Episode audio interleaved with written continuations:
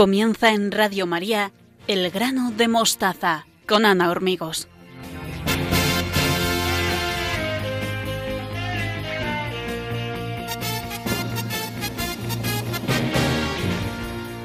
Sean todos bienvenidos. Les saludo con mucho cariño en mi nombre y en el de todos los que formamos el equipo del programa. Estamos encantados de compartir estos momentos con todos ustedes, los que nos escuchan en directo y los que nos siguen a través de los podcasts. Estamos en Twitter y en Facebook en la dirección arroba elgranomostaza.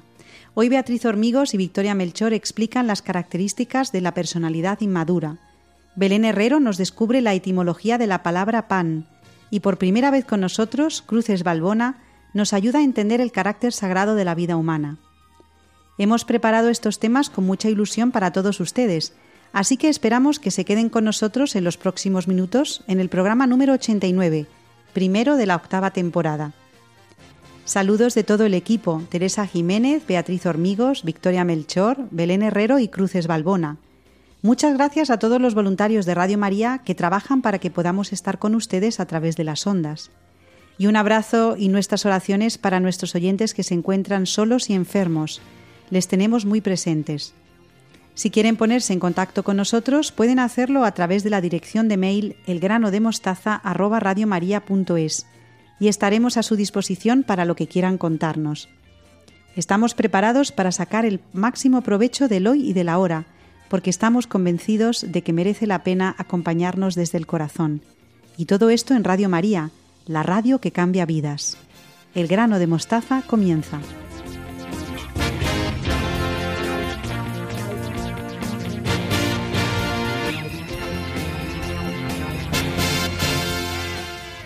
Abrimos el programa de hoy con mis queridas colaboradoras Beatriz Hormigos y Victoria Melchor. Buenas noches, Victoria, ¿cómo estás? Buenas noches, Ana, muy bien. Beatriz, buenas noches, ¿cómo estás tú? Hola, Ana, pues muy bien, buenas noches. Y buenas noches a ti también, Victoria, y a todos nuestros oyentes. Comenzamos una temporada más del grano de mostaza con mucha ilusión, como cada año, y con ganas de compartir con nuestros oyentes estos momentos tan felices que nos hacen. Estrenamos hoy la octava temporada del grano de mostaza en Radio María con la misma ilusión del principio. Pues venga, Beatriz, ¿con qué tema empezamos a trabajar? Reflexionando estas vacaciones sobre cómo comenzar nuestra sección, me he dado cuenta de que las características que presentan muchos niños en la escuela es que tienen una personalidad inmadura. Cada año que pasa nos encontramos con niños inmaduros, diagnosticados de retraso madurativo que se comportan de manera infantil, distinta de la edad que tienen. Antes de nada, me gustaría destacar que la personalidad es la suma total de las pautas de conductas actuales y potenciales determinadas por tres aspectos. La herencia, que es el equipaje genético, lo que recibimos de nuestros padres, el ambiente, que es el entorno que nos rodea, y la experiencia de la vida, vamos, la biografía que cada uno tiene. Dicho en otros términos, la personalidad es dinámica, está en continuo movimiento, en donde confluyen los aspectos físicos, psicológicos, sociales y culturales de un individuo. Entonces, para que nuestros oyentes nos entiendan, ¿cómo podemos definir la inmadurez? Aquí vamos a seguir al psiquiatra Enrique Rojas cuando dice que la inmadurez significa una persona a medio hacer, que da lugar a una psicología incipiente, incompleta, que no está bien terminada y que tiene muchos flecos negativos, pero que puede cambiar y mejorar y hacerse más sólida con la ayuda.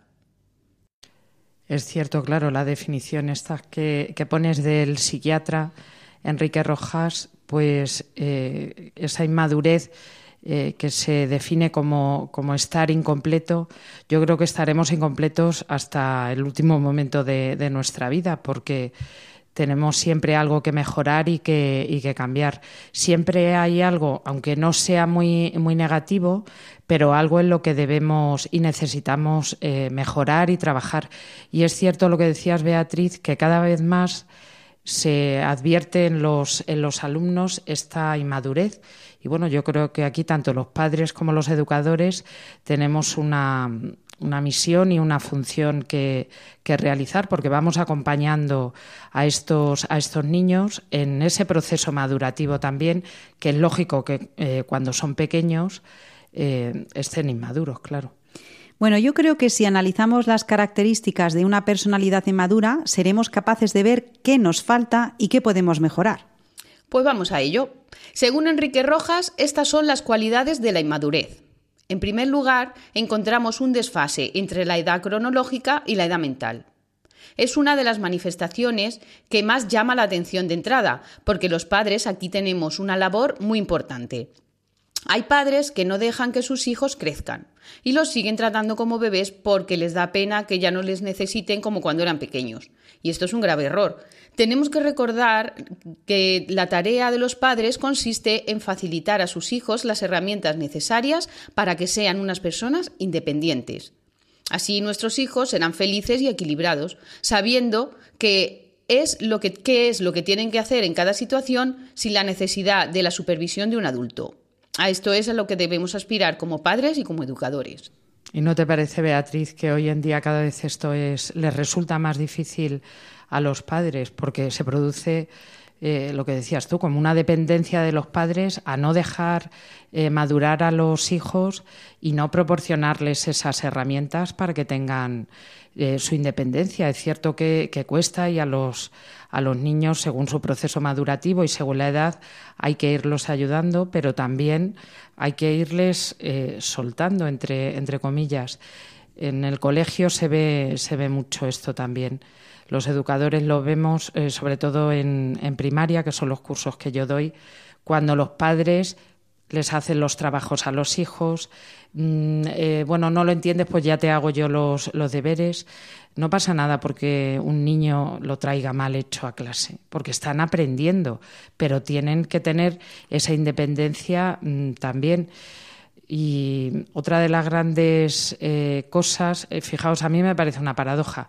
Estamos haciendo los deberes a los niños y, sin embargo, les damos el teléfono móvil para lo que quieran.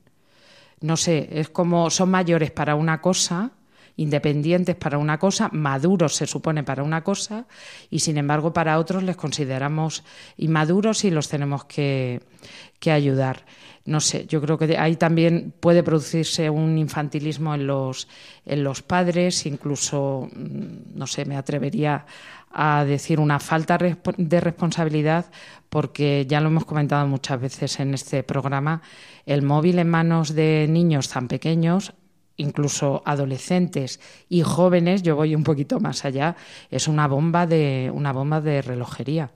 Entonces, bueno, hay que los padres midan hasta dónde tienen que llegar, tanto en una cosa como en otra.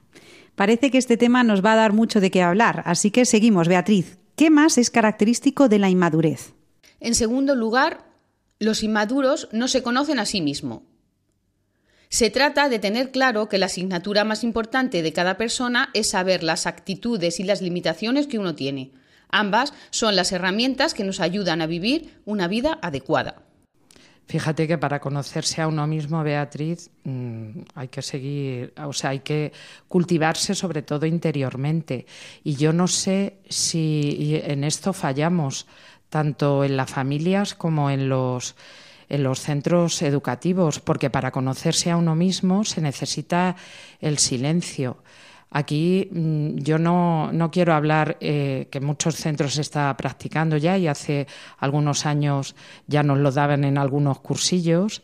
El mindfulness, yo no quiero hablar de eso aquí porque estamos en la radio de la Virgen y nosotros como católicos tenemos algo tan importante para conocernos como es la oración, ese silencio que tenemos que tener delante de, delante de Jesús, pero también para reflexionar y para conocernos a nosotros, a nosotros mismos.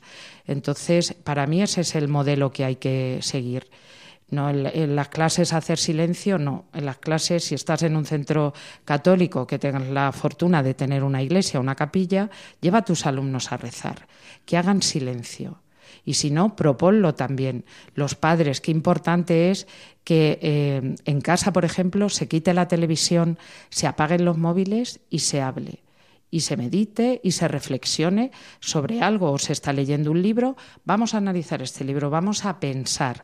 Y para pensar, vuelvo a repetir, necesitamos silencio, porque si no, si no tenemos nada más que ruido en nuestra cabeza, pues lo que estamos analizando en este programa, ese tema de la inmadurez, no nos podremos conocer nunca perfectamente. Pues vamos adelante. Tenemos ya dos elementos que definen la inmadurez. ¿Cuál es el tercero, Beatriz? Es muy propio de los adolescentes, pero también lo encontramos cada vez más en los niños. La inestabilidad emocional. Esta se expresa mediante cambios en el estado de ánimo, pasando de la euforia a la melancolía de un día para otro o incluso dentro de un mismo día. Esto hay que diferenciarlo claramente de las llamadas depresiones bipolares. El inmaduro es desigual, variable, irregular, sus pensamientos se mueven. Esto provoca la incertidumbre en los que están a su alrededor, ya que nunca se sabe cómo van a reaccionar. Son muy frágiles y cambiantes. Siempre están esperando que les preguntemos qué te pasa y cuando lo hacemos no quieren responder. ¿Les suenan, verdad? Además, es propio también de los adolescentes inmaduros que tienen poca o nula responsabilidad. Hay que caer en la cuenta de que la inmadurez tiene niveles, lo mismo que sucede con cualquier hecho psicológico. La palabra responsabilidad procede del latín respondere, que significa contestar, prometer, satisfacer. Ser responsable significa estar en la realidad, conocer el hoy y ahora de uno mismo, sin menospreciarse ni creerse más que nadie. Sí, mira, según estabas hablando, Beatriz, sobre esta inestabilidad emocional, me acordaba de esta película de Disney, que me sale el título en, en inglés, que hablaba sobre, era sobre los sentimientos, no sé si os acordáis, que era de dibujos de la Del revés, del revés, Victoria. porque me, salía en inglés pues eh, a, mí me gustó porque ahí mostraba cómo cuando eh, esos sentimientos, esas emociones se descontrolan, se produce esta inestabilidad emocional, esta inmadurez. ¿Y esto a, a, qué nos lleva? Pues volvemos otra vez a lo anteriormente dicho, a no conocernos a nosotros mismos. Hoy en día los adolescentes, y como decía Beatriz, incluso ya lo vemos en los niños, esa inestabilidad emocional que les provoca pues eh, un eh, cansancio, un enfado y luego que no, no, son, no son capaces de, de administrar esas emociones que yo creo que hay que educarlas en casa. En el colegio también se puede educar esta, esta inteligencia emocional que, que se llama eh, desde hace algunos años así y como que tiene mucho, mucho sonido ahora últimamente, pero donde hay que educarla realmente es en casa. Y no pasa nada porque los niños se frustren, pero no los estamos educando para la frustración.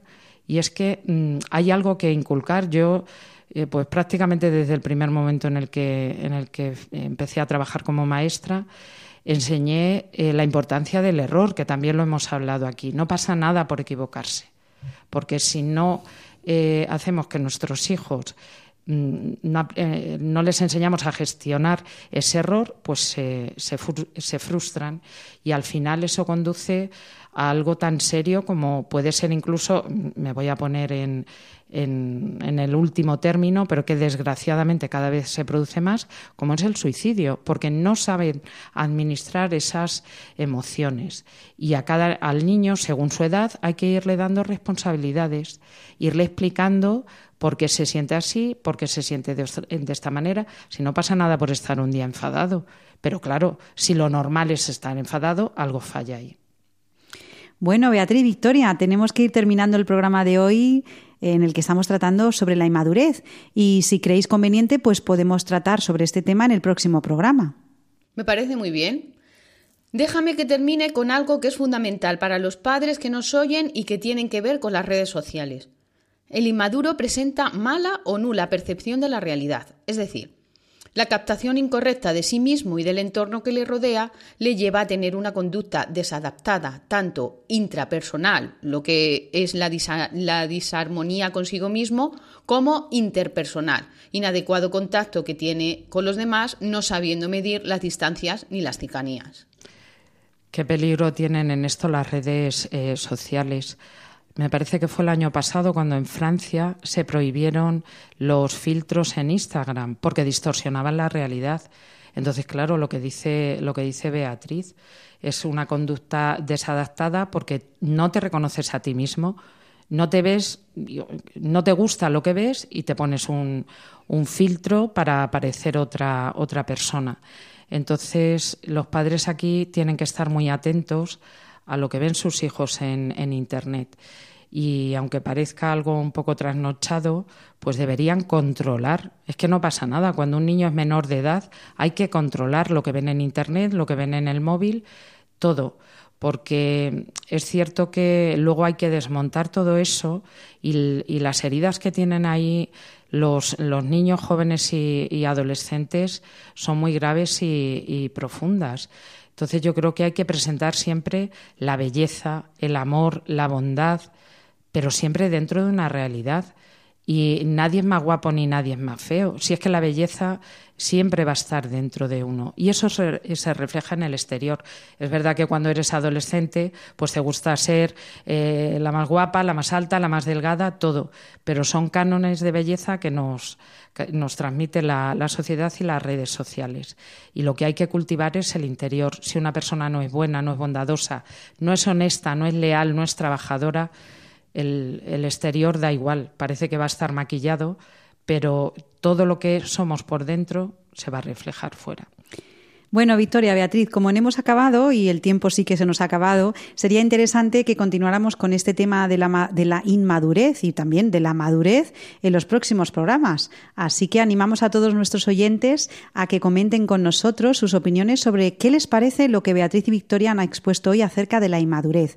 Y ya saben que tenemos un correo electrónico que es elgranodemostaza@radiomaria.es. Así que solamente me queda daros las gracias, Beatriz Hormigos y Victoria Melchor. Muchas gracias por estas reflexiones tan interesantes. Muchas gracias, Ana. Gracias a ti.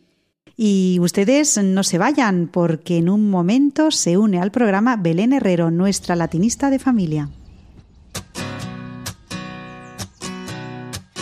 Lo que todo el mundo ansía, encontrar la felicidad. Muéstrame, muéstrame Dios, para lo que está hecho mi corazón. Y es que es hacer uso pleno de se basa en confiar, es poner mi calendario en blanco y dejarte rellenarlo. Dios te pido que me ayudes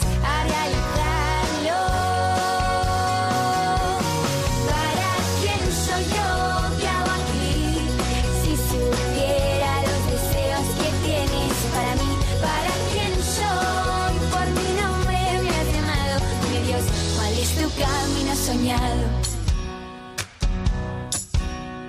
Quiero encontrar mi vocación, el molde perfecto de mi corazón.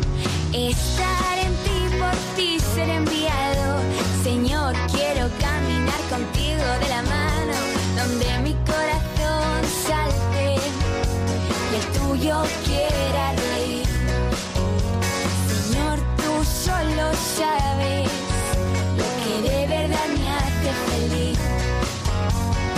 ser santo es mi deseo.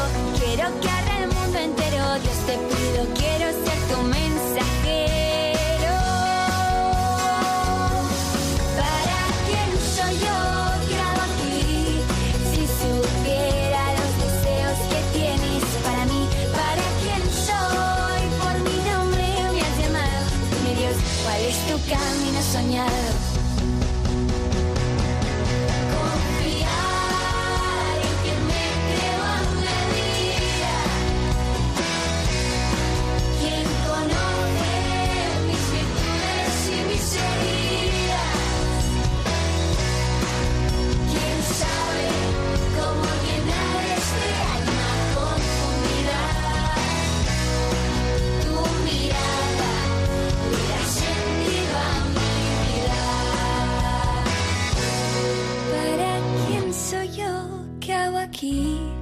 Si supiera los deseos que tienes para mí, para quién soy, por mi nombre me has llamado. Dime Dios, ¿cuál es tu camino soñado?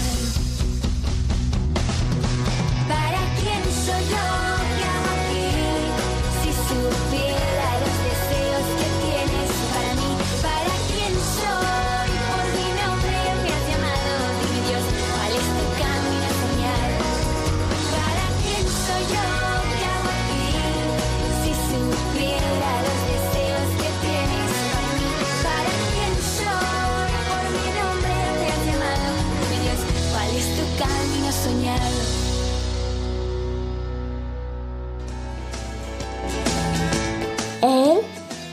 Grano de mostaza.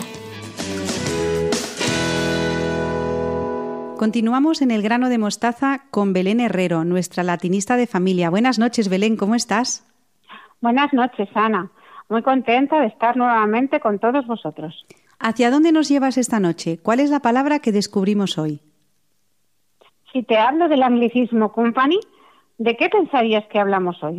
Bueno, a juzgar por el significado, pienso que nos iríamos al mundo empresarial. Nada más lejos, aunque su origen está en la palabra de hoy. Bueno, y entonces, ¿cuál es esa palabra? Hoy nos acompaña una palabra humilde, primitiva y grande. Es toda una metáfora de lo que necesitamos para estar vivos, los alimentos.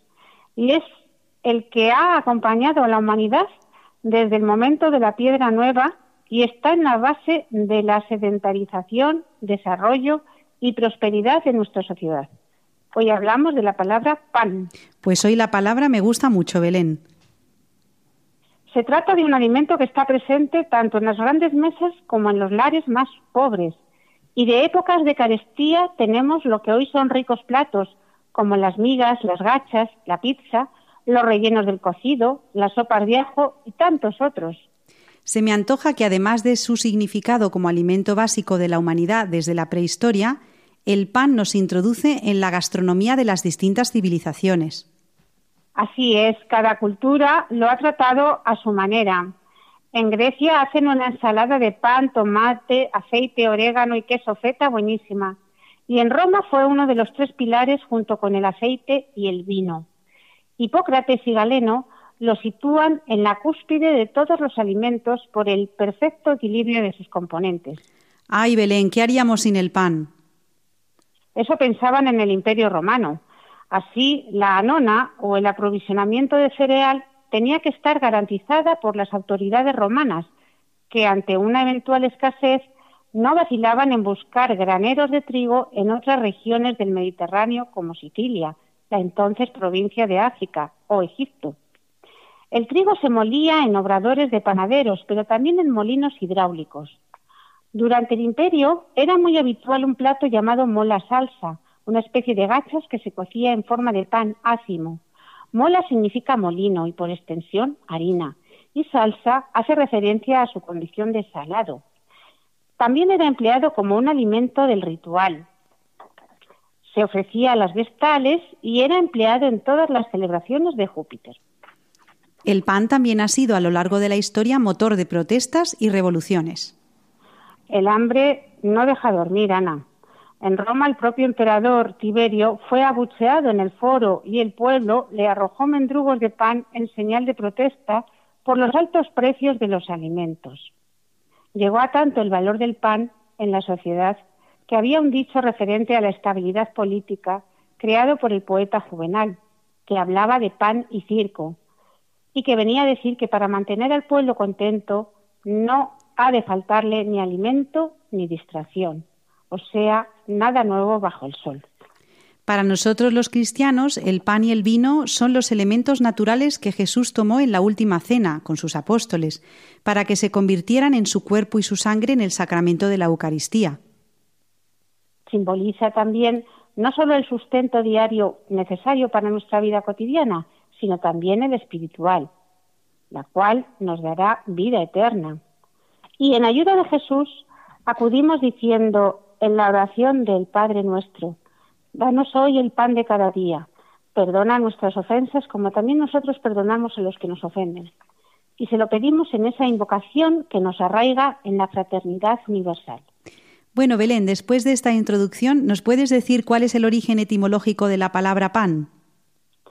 Partimos de la voz latina panis, panis, con el significado de pan, voz presente en todas las lenguas romances con el mismo significado.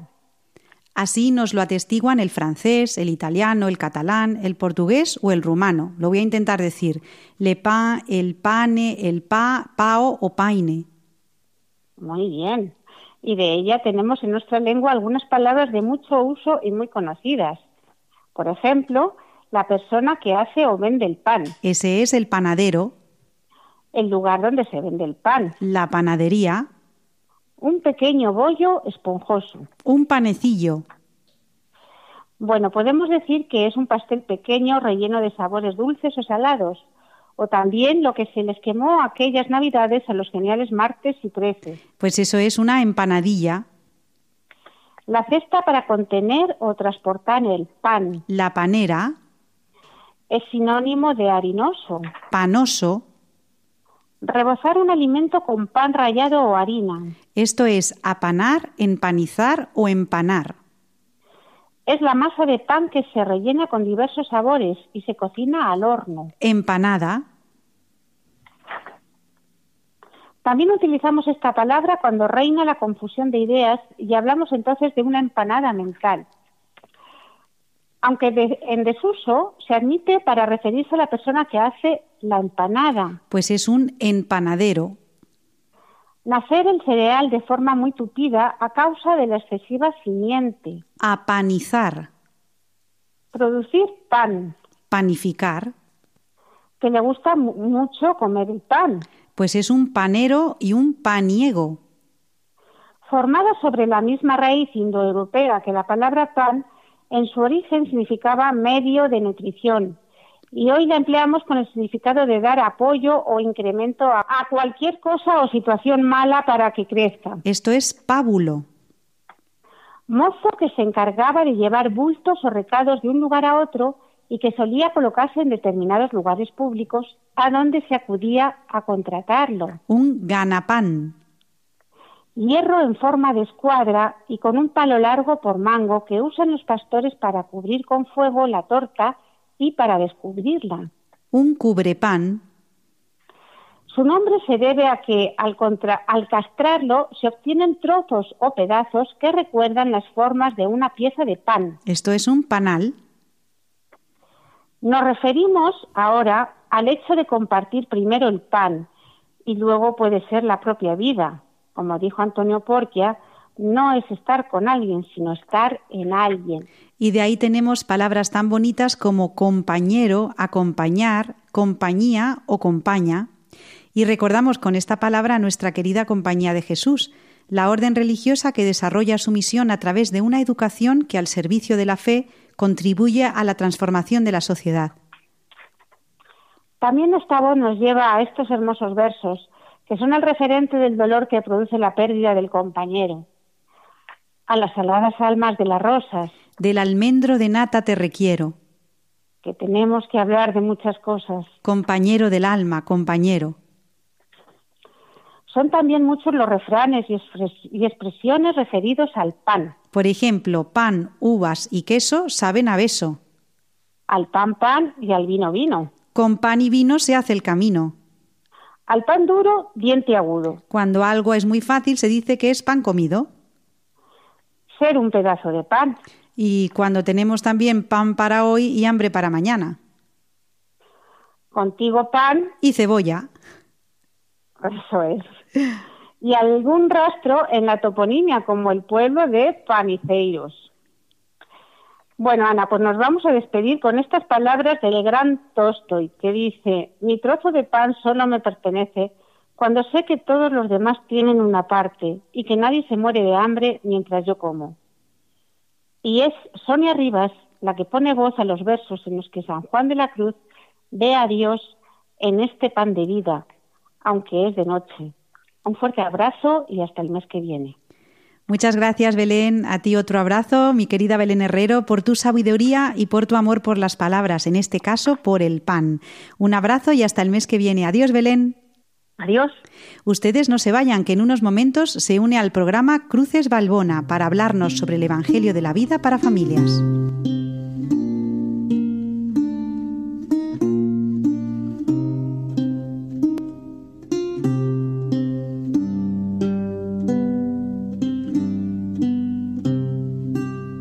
Qué bien yo la fonte que mana y corre, aunque es de noche.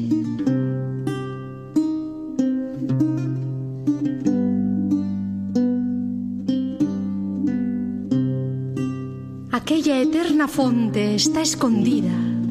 Qué bien yo do tiene su manida, aunque es de noche.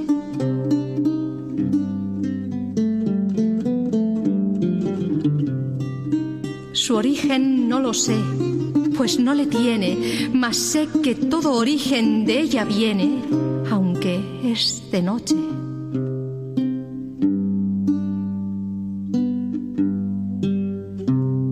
Sé que no puede ser cosa tan bella y que cielos y tierra beben de ella, aunque es de noche.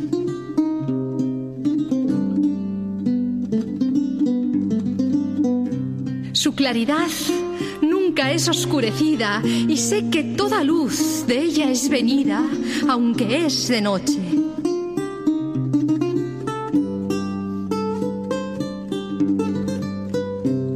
Aquella eterna fonte está escondida en este vivo pan por darnos vida, aunque es de noche.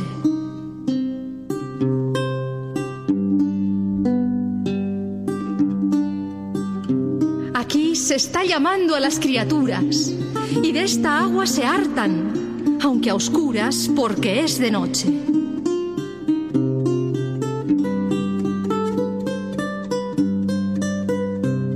Aquesta viva fuente que deseo, en este pan de vida, yo la veo, aunque es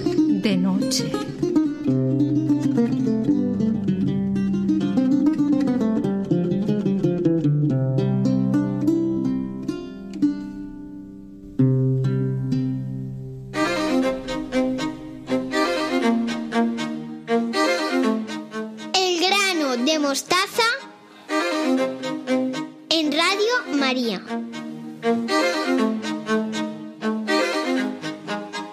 Seguimos en Radio María en el grano de mostaza. Esta noche nos acompaña una nueva colaboradora que se llama Cruces Balbona, a la que saludo con mucho cariño. Buenas noches, Cruces, ¿cómo estás? Muy bien, Ana. Buenas noches. Cruces es voluntaria de difusión y transmisión de Radio María en el grupo de voluntarios de Nuestra Señora del Prado y durante los próximos programas va a estar con ustedes para hablar de bioética para familias. Cruces, ¿cómo afrontas este reto? Eh, bueno, Ana, en primer lugar, con agradecimiento hacia ti, que tantos años llevas al frente de este programa y que aún sabiendo que ni soy experta en el tema ni profesional de la comunicación, pues has querido contar conmigo. También, pues con un recuerdo muy cariñoso hacia mi profesor de bioética, don José Luis Galán, que me introdujo en esta disciplina. Y por último y sobre todo, pues lo afronto con una enorme humildad y respeto hacia esta radio y hacia sus oyentes. Siempre con la confianza puesta en nuestra Madre del Cielo, que en definitiva es la que me ha traído hasta aquí. Bueno, Cruces, no te preocupes. Nuestros oyentes son muy comprensivos y aprecian el esfuerzo y la ilusión con la que hacemos el programa. Así que con tranquilidad, ¿con qué empezamos, Cruces? Eh, bien, pues me gustaría dedicar estos programas que voy a dedicar y a compartir con todos ustedes, a explicarles de manera muy sencilla el inmenso valor de la vida humana y los ataques a los que está siendo sometida en España. Recientemente hemos asistido en nuestro país a la aprobación de la ley que permite la práctica de la eutanasia y que la considera incluso como un derecho de la persona. Y bueno, asimismo, el pasado 5 de julio entró en vigor la Ley Orgánica para la Protección de los Derechos Sexuales y Reproductivos, que atenta contra la nueva vida que se gesta en el seno de las mujeres que deciden abortar. Entonces, ambas leyes como nos indica una reciente nota doctrinal publicada por la Conferencia Episcopal Española a principios de este año, de 2022, ambas leyes eh, están basadas en ideologías que no reconocen la naturaleza del ser humano que le ha sido dada en la creación y que debe ser la fuente de toda moralidad. Y, y es que nosotros, como católicos, entendemos que el ser humano ha sido creado por Dios a su imagen y semejanza y que es precisamente de ahí de donde deriva la dignidad humana, la dignidad de la persona. Eh, nosotros creemos que la vida nos ha sido dada por Dios, es decir, que tiene un carácter sagrado y, y por esa razón solamente a Dios pertenece. Dios como Señor de la vida y de la muerte, desde el momento de la concepción hasta la muerte. ¿Por qué parece, Cruces, que los católicos nos quedamos solos ante esta verdad tan evidente, que la vida nos ha sido dada y que tenemos que cuidarla desde la concepción hasta su muerte? A ver, Ana, eh, como cristianos debemos estar preparados para dar respuesta a preguntas como esta. Es cierto. Como católicos debemos conocer mm, cuáles son los fundamentos de nuestra fe y dar razón de nuestra fe. Y eso es lo que vamos a ir viendo a lo largo de estos programas. Bueno, Cruces, pues entonces vamos a ver, ¿por qué dices que cada persona tiene un carácter sagrado? Verás, Ana, em, cualquier oyente eh, estará conmigo en que estamos rodeados de objetos y de criaturas que tienen un valor relativo. A ver, esto no significa que carezcan de importancia, sino que el valor de su existencia se mide con referencia a otra cosa, a otra persona, etc. Es decir, que es relativo aquello que no vale por sí mismo, sino gracias a otro. Lo sagrado, en cambio, representa lo absoluto y precisamente por eso participa de su valor absoluto, es decir, merece ser cuidado y respetado por sí mismo. Pues con la vida humana sucede esto último, que cada persona tiene un valor absoluto por sí misma y, por tanto, no depende de lo que la estimen, de lo que la necesiten o de lo que la reconozcan otras personas, sino que cada persona tiene algo que la hace completamente superior frente a las demás. Eh, ese algo es el hecho de ser ella misma y de que nadie puede ocupar completamente su lugar, porque ni ha existido nunca, ni existirá en la historia del universo alguien con tu mismo yo, alguien que vea el mundo como tú. Eh, por eso, cada ser humano, más allá de sus circunstancias personales o de las capacidades que pueda hacer uso en un momento determinado, tiene una dignidad sagrada, una dignidad que nada ni nadie le puede arrebatar. Y, y esta dignidad es una dignidad que no aparece por ser reconocida socialmente y que exige un respeto universal. Mm, sin embargo, en muchas ocasiones a lo largo de la historia y, lo conocemos a través de ella, pues vemos que quien tenía en sus manos el poder con frecuencia pretendía decidir qué seres humanos serían sujetos de derechos y, cuáles no, y, qué sujetos serían imprescindibles y cuáles podían resultar prescindibles. Eh, podríamos citar varios ejemplos por ejemplo, el, exterminio de los judíos en la Alemania nazi o, el aborto selectivo de las niñas en China, que ha impedido que nazcan más de 24 millones de niñas, y tantos otros que podríamos ir analizando.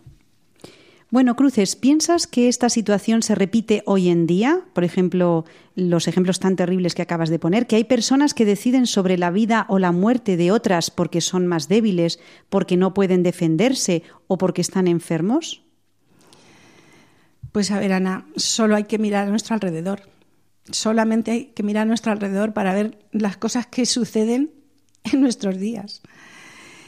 Estas preguntas se las han hecho ya antes que nosotros muchas personas y, como fruto de ello y de la mano de dos científicos holandeses afincados en Estados Unidos, un oncólogo, Van Rensselaer Potter, y un embriólogo, André Hellegers, pues de la mano de ellos surge lo que es la bioética, una, disciplina que empezó a tener ya un estudio definido a partir de los años 70 del siglo pasado. Bueno, Cruces, pues la, la, pregunta es obligada. ¿Qué es la bioética? Muy bien. Pues el término bioética mm, nace de lo que hemos dicho, de la reflexión de algunos médicos ante el temor a que el progreso científico mm, pueda acarrear daños a la humanidad y al ecosistema. Entonces, mm, para evitar esto, eh, ellos ven que hay que establecer un puente entre lo que es el saber científico y el saber humanístico. Y precisamente ese puente es el contenido de esta disciplina, de la bioética. Entonces, eh, podríamos, podemos definir la bioética como la parte de la ética que trata de las cuestiones morales planteadas por las intervenciones sobre la vida humana en particular por el uso de las biotecnologías. También mm, existe lo que es la bioética teológica, ¿eh? que es pues, la parte de la teología moral que guía el comportamiento del creyente en relación con la vida corporal y con la identidad de la persona, desde la concepción hasta la muerte, en el respeto a lo que hemos dicho, a su dignidad fundamental, tal y como se revela en la, en la creación y en la redención llevada a cabo por Cristo. Y Cruces, ¿por qué es necesario entonces distinguir entre la bioética científica y la bioética teológica? Eh, bien, eh, pues porque mientras que la bioética científica eh, parte de, la naturaleza humana y se mueve en un plano estrictamente racional, la bioética teológica va más allá. La bioética teológica parte de la revelación y por ello dispone de una fuente específica de conocimiento y de interpretación de las distintas situaciones humanas, teniendo en cuenta ya no solo la reflexión racional, sino también los contenidos de la revelación divina. Y, y, es que la palabra de Dios revela un programa ético que no es otra cosa que la moral cristiana y que está al alcance del hombre y cuya fuente, modelo y plenitud es Cristo. Y entonces, como hemos dicho antes, es mm, muy importante que como católicos conozcamos mm, cuáles son los fundamentos de nuestra fe y en concreto qué es lo que la revelación bíblica nos dice acerca de la vida, nos dice sobre la vida. Em, la fe cristiana mm, ha dicho mucho y todavía tiene mucho que decir aún sobre, sobre la vida y sobre su valor. Y, y lo hace siempre a la luz de una revelación divina que se ha ido realizando por etapas, gradualmente, y que ha alcanzado su coronación en la persona y en, y en, la doctrina de Jesucristo. Bueno, Cruces, pues vamos muy bien, así que vamos a ir aterrizando que esto les gusta mucho a nuestros oyentes en Radio María, a nuestras a, las familias que nos escuchan, en algo más concreto. Después de esta maravillosa introducción, tengo que decirte que nos has brindado. Así que te pregunto lo siguiente: ¿Cuáles son algunos de los criterios morales que aparecen en la Sagrada Escritura en relación al cuidado y respeto de la vida humana física? Sí, si te parece, pues podemos esbozar hoy lo que nos dice el Antiguo Testamento sobre el cuidado y el respeto de la vida y ver pues cuáles son estos criterios morales mm, eh, con algunos pasajes evangélicos y con algunos pasajes del Antiguo Testamento. Perdón, vamos al Antiguo Testamento. Entonces, pues vamos con ellos. En primer lugar, pues podemos, mm, podemos citar Génesis 4.1, en el que claramente mm, se aprecia cómo existe la convicción de que la vida es un don de Dios repito, Génesis 4.1. Eh, en segundo lugar, también, pues mm, en Éxodo 1, 15, 22, cómo se manifiesta que la fe en que el creador y el protector de la vida es solo Dios. Esto, como repito, Éxodo 1, 15, 22. En tercer lugar, vemos, por ejemplo, en Deuteronomio 30, 19, 20, cómo Dios se empeña en sostener el crecimiento del pueblo y en impedir su aniquilación, a condición de que Israel cumpla la alianza establecida en el Sinaí. Repito, Deuteronomio 30, 19, 20. Por tanto, la vida en estos escritos del, del Antiguo Testamento aparece siempre como un bien y es digna no solo por el hecho de existir, sino por lo que hemos dicho, por su singular origen y naturaleza. Además, por haber sido hecho a imagen de Dios, el, ser humano tiene ya la dignidad de persona. Esto lo vemos también en Génesis 1.26. Y es que el hombre porta en sí la imagen de Dios y por ello tiene que ser plenamente respetado. Eh, por lo tanto, podemos concluir diciendo alto y claro que la vida del hombre es sagrada y, de ella se deriva su carácter inviolable. De ahí que tengamos que defenderla siempre y en cualquier circunstancia, por difícil que pueda parecernos. Bueno, Cruces, pues hasta aquí llegamos hoy y que parece que no te ha ido del todo mal, o sea que puedes estar tranquila con los principios en los que basar la fundamentación que guíe nuestro comportamiento en relación con la vida corporal y la identidad de las personas. Eh, muy bien, Ana. Pues bueno, hoy no nos ha dado tiempo a más, pero mm, el mes que viene podemos seguir estudiando el Nuevo Testamento y los principios bioéticos mm, de una manera muy sencilla para que todas las familias lo puedan trabajar y estudiar en casa. Y, y, bueno, de hecho, ya que tenemos una dirección de mail para comunicarnos con nuestros oyentes, pues me gustaría hacerles algunas preguntas para que vayan trabajando en casa. O sea, que les vas a poner trabajo, ¿no, Cruces? Bueno, que no sean muy difíciles. A ver. A ver, podemos, sobre lo que hemos tratado hoy, podemos preguntar, por ejemplo, cuál es la diferencia entre ética y moral o mm, cuál es el objetivo de la bioética. Y bueno, una tercera pregunta en relación pues con, les voy a poner una tarea de lectura del Salmo 54 para mm, contestar un poco a cómo se describe a Dios en relación con la vida en este salmo. Yo creo que todo ello puede resultar una tarea interesante y enriquecedora. Pues muy bien, Cruces Balbona. Estas preguntas están para trabajarlas en familia, para leer la Biblia juntos y para ver que la vida hay que defenderla en toda circunstancia, que tiene un valor sagrado y para ello nos va a ayudar nuestra querida colaboradora eh, cruces. Así que a trabajar. Esperamos a escuchar a nuestros oyentes sobre el tema que nos ha planteado hoy Cruces Balbona, la bioética, acuérdense. Y recordamos el, eh, la dirección de mail que tenemos para comunicarnos con ustedes, elgrano de mostaza arroba radiomaria.es. Un abrazo, un abrazo, Cruces.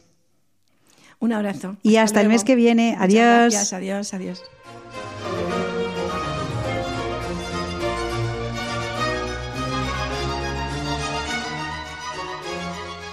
Queridos hermanos y hermanas, hoy celebramos la solemnidad de la Anunciación del Señor. Hace 25 años, San Juan Pablo II promulgó la encíclica Evangelium Vitae sobre el valor y la inviolabilidad de la vida humana.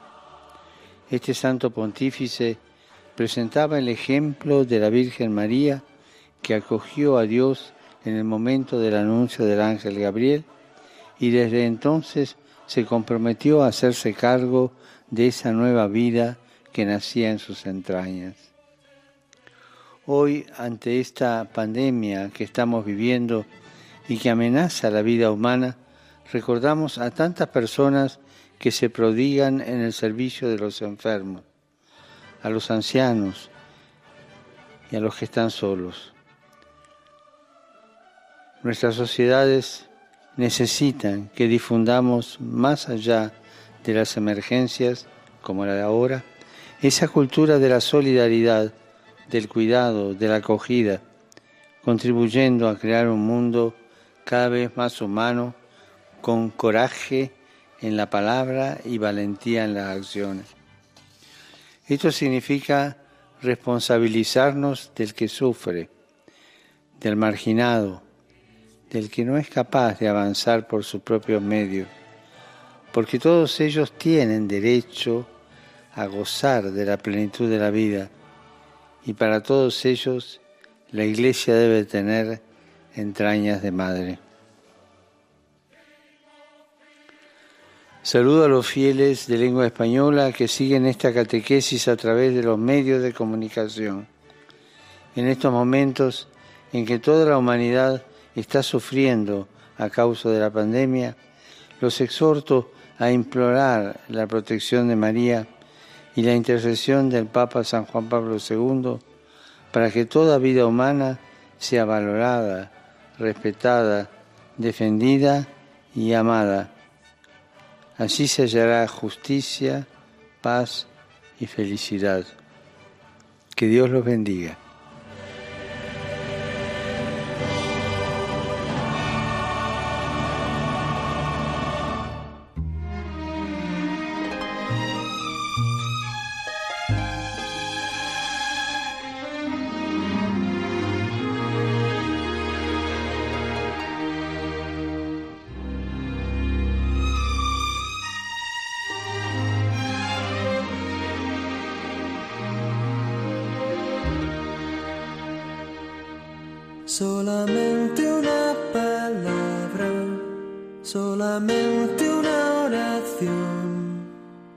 Cuando llegue a tu presencia, oh Señor,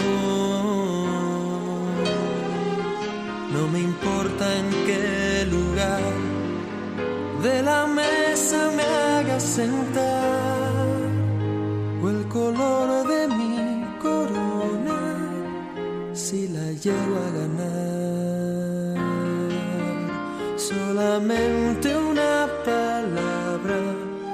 si es que aún me queda voz y si logro articularla en tu presencia.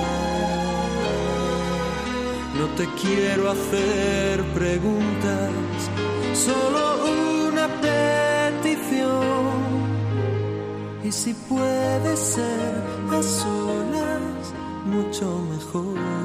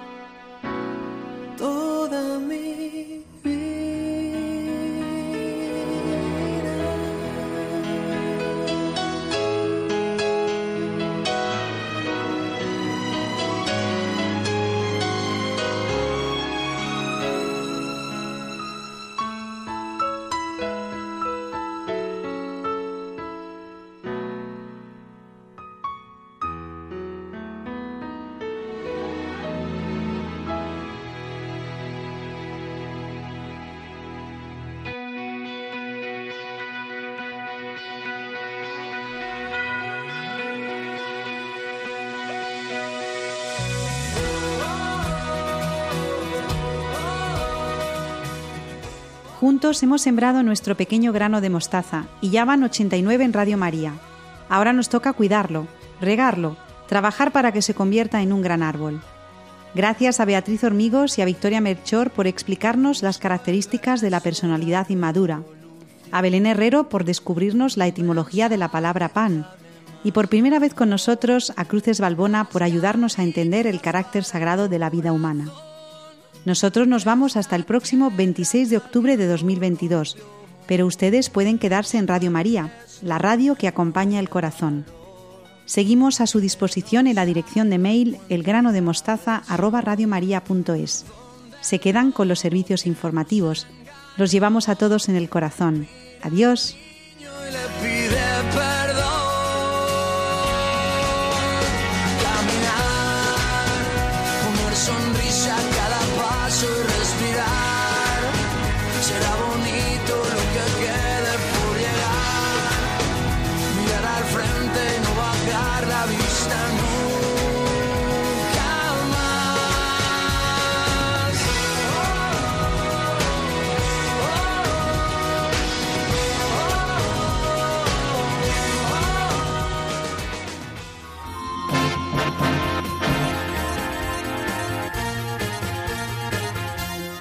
Han escuchado El grano de mostaza, un programa dirigido por Ana Hormigos.